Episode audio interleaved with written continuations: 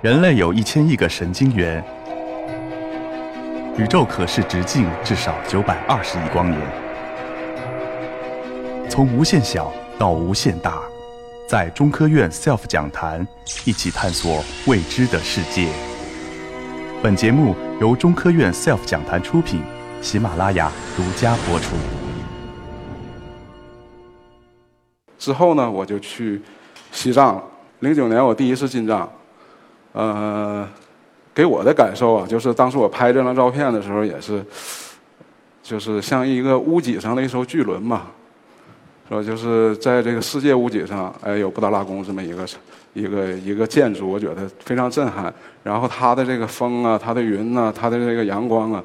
每一样东西都是那么纯净，都是那么打动我。当时我就觉得，是不是呃，应该呃，在这儿采采风啊，画一画，写一写啊。来体体验一下当地的这个风土人情。然后我在这个做这件雕塑之前呢，我就去了一个这个牧民的一个家里，他是牧民，他是一家人嘛。当时我这五件雕塑呢，就是根据这一家人做的。当时做这几件雕塑的时候呢，这个原型我都还有，啊，模特呢也都有，但是我觉得就是还是缺少点什么。当时我跟他们没有什么对话，因为这个语言上可能也没那么，呃，对话没那么清晰。所以当时跟他们讲的时候呢，都没有什么这种表达，没有这个这个语言的交流。但是呢，当你每每看一个西藏人的眼睛的时候，你都能从他的眼睛里面看到自己的这种状态。当时我去西藏，唯一能体会到的就是那种纯净的东西，像镜子一样能照到我自己。所以从那个从那个时候，就从这个日光之城有这个想法的时候，我就开始决定。把我的这个艺术创作的这个思路有一个大的转变，这是当时我去这个西藏时候的一家人接待我，特别是这些小孩儿，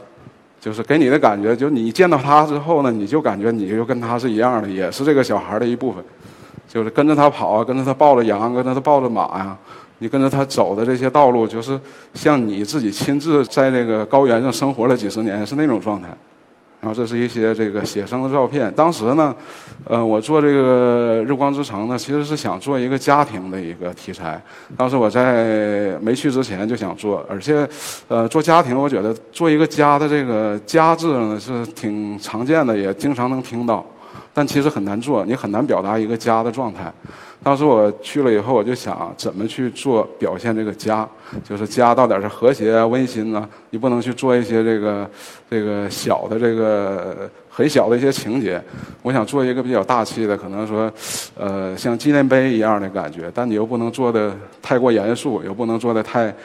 当我去了西藏以后呢，我回过头来再去画这些，你看这个老人老人像是我当时写生的时候画的像。当时你就可以从他的这个啊，像刀刻、刀割的一样的这个脸，那个胡须飘起来那种状态，你看到他这个他这个图片的时候，或者说当时你就能想起来，当时你见到这个老人，他跟你说话的那种感觉，他跟你说的其实你听不太懂的，嘟嘟囔囔说了一大堆，但其实你根本不知道他讲的是什么。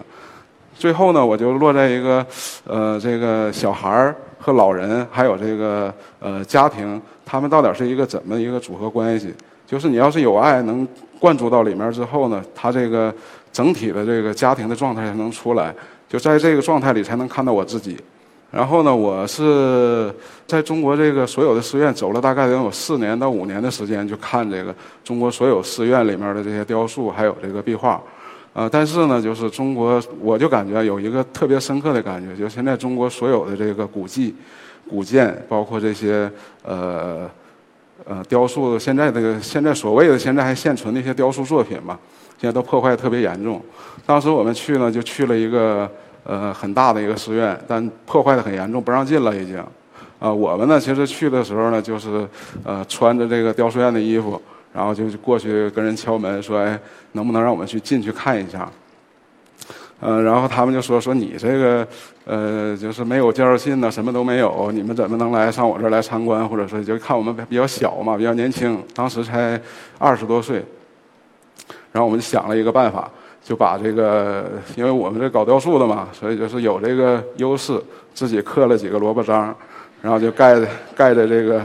盖在这个介绍信上，自己写的介绍信，发现很好用啊。但是不推荐大家用。但是这个就是可能就是个人手艺可能是有差异，但是我们做那还是挺好的。当时我们就去到处拿着这个东西去，但是确实看到了好多真东西，好多好东西。因为好多的这个寺院都残破不全，都已经没法保护了。我们去的时候都是所有的这个。呃，佛像都是原来都是拿玻璃封上的，就是所谓的保温保湿啊、恒温，但其实它都把这佛像闷在里面，所有的这个色、这个颜色呀，包括这个泥片都脱落了，然后他又把玻璃又摘掉，所以他浪浪费了好多资源，之后还没保护好，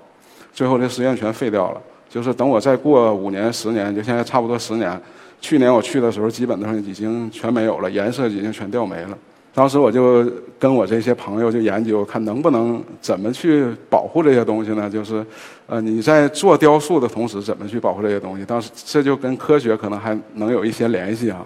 呃，现在呢，我就跟他们做这个也是 3D 扫描的这个这个技术。现在技术慢慢也越来越成熟了。现在我们就拿这个仪器去这个寺院，把原来残破的这些东西全扫下来，然后在电脑里重新建上模。哎，后来我就发现这个东西是。可以做很小，但我也可以做特别大。我回来之后又可以拿这个做展览，这样的话我就把以前所有寺院里面的这些资料全都做一个整体扫描。我现在已经有公司在做了，但是我觉得这个中国的这个传统艺术的发展呢，就是一定要从这个先保护中国的这个文物，保护这个基础，怎么从这个基础出发，再。到未来，我们的艺术家还能再看。假如说我们带着孩子还想再考察的时候，还能看得到东西。现在只能到博物馆里面去看一些数字，现在好多博物馆里都有了已经，但是它还没有一个完整的一个一套这个保护系统。呃，我今天这个呃做这个讲演的目的呢，主要就是分享我从呃学雕塑开始，一直到这个呃做这个日光之城，到我一个质的转变。嗯，我这个做日光之城，同时呢，就是做了现在你看到这套这个呃孔子讲学，孔子讲学呢也在国家博物馆展出，在二楼。啊，这套作品呢是去年完成的，呃，我是想做成一个呃远看像山，群山峻岭的感觉，近看呢，人间能看到人间世间百态吧。嗯，然后这个作品呢，当时创作的时候，可能也参考了好多史实资料，包括呃这些专家审稿的时候给了好多意见。这些这个领导说的时候呢，都说我这个呃这个这个就是人物啊，就是说现在所有人上大学的时候能上课的时候，怎么能可能做的这么七扭八歪的？啊，现在你看这个画面里面，好多这个人物都是歪的，好多这个表情都各种表情嘛。但我说我也不能做成像兵马俑一样，就是立在那儿一个一个一个排着队。是不是表情都是这种呆呆枯燥的看着老师这种表情？我说我肯定你也不知道当时是一个什么样的一个状态。我说那那当时没准就不是像像现在这个这种授课的这种形式。当时的授课形式就是我想象当中的授课形式而已。而且我想象当中的就是中国传统文化在这个群山峻岭里面能体现出来世间人间百态。啊，当时我就想，我是一个做雕塑的，雕塑呢只是一种感觉吧。啊，也是我这个，就是占有空间的一种一种欲望，啊，就是我我赋予雕塑这个生命，它呢一直能承载我的这个梦想，能一直走下去。这也是我想想说的，就是怎样把自己的梦想能照向现实。谢谢大家。